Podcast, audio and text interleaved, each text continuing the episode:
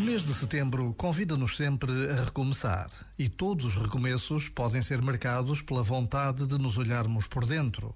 Um olhar que pode ser exigente, porque é bem mais fácil ver os defeitos dos outros, as falhas deste e daquele, as culpas do tempo que vivemos.